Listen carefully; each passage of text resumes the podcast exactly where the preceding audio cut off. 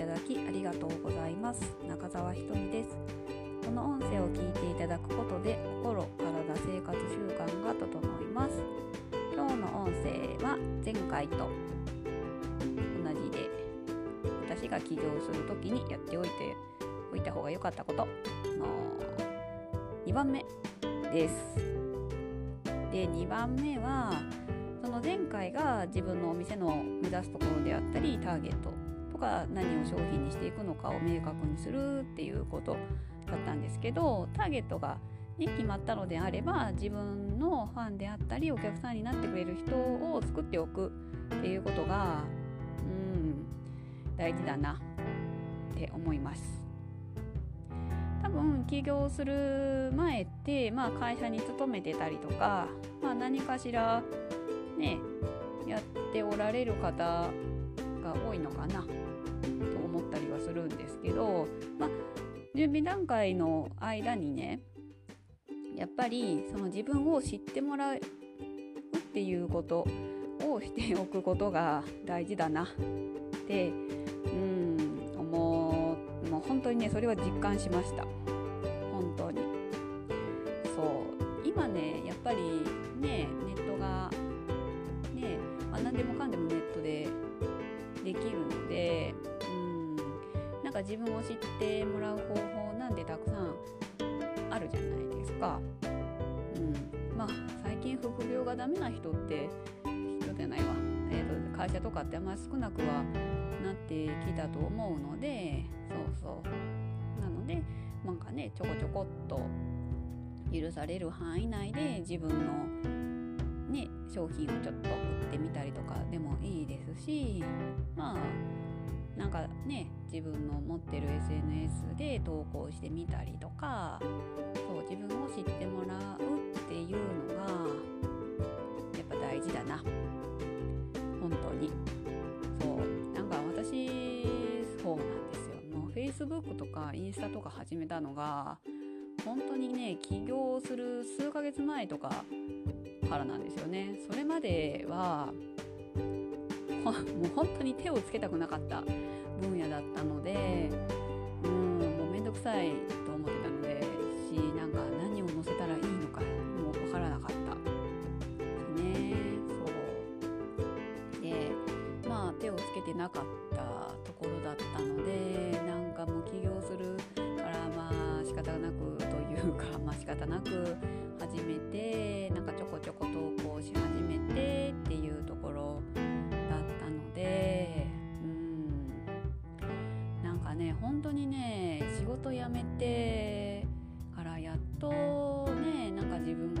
ってもらえるように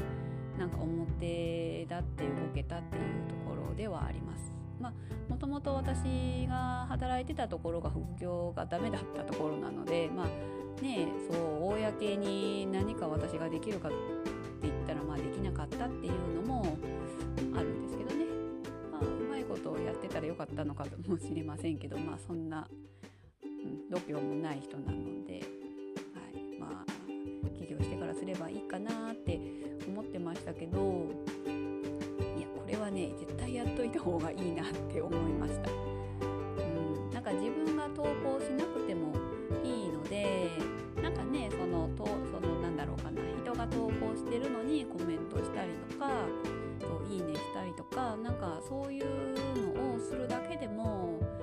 うんなんか違うのかなって、うん、やっぱ自分を知ってもらう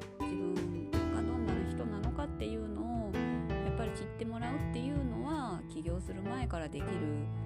ことなので、うん、なんかせっ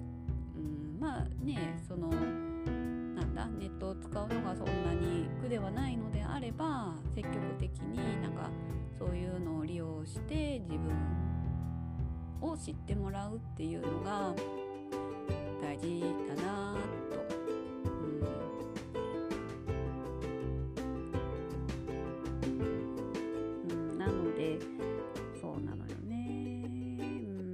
まあちょっとねだから私がねまあ起業したのがまあすごい甘々で起業してしまった人なので考えが、まあ、今とっても苦労はしているところなんですけどもうん。なんかねやっぱりやれることはやっておいてもね全然損にはならないのでうん。ねやっぱりファン、うん、そう自分のを知ってもらう、うん、なんかそれだけでも全然タートの切り方が違ってくるなって今なら思います。なのでやっぱり起業する前に準備段階としては自分がいることを知ってもらうで自分がどんな人間なのかを知ってもらうっていうところがねある程度できてればなんか発信をしても聞いてくれる人が多いじゃないですか。ね、なんか私みたいになんかその Facebook であったりインスタを起業の数ヶ月前からねし始めても私は何者でいいっていう話じゃないですか。なんかそんな人がね起業しましたよろしくお願いしますって言ってもねふふんで終わったりとかするなーってうん感じててそれだったらやっぱり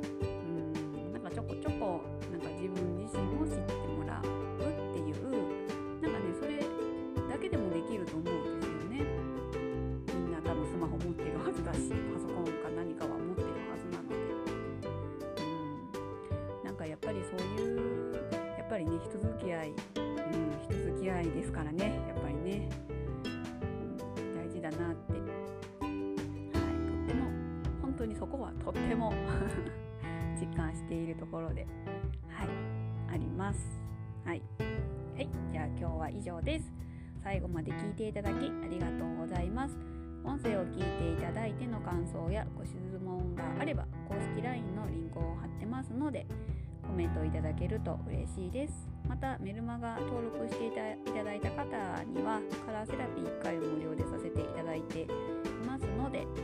はい、こちらの方も、えーと、プロフィール欄にリンクを貼ってますのでこちらからお入りください。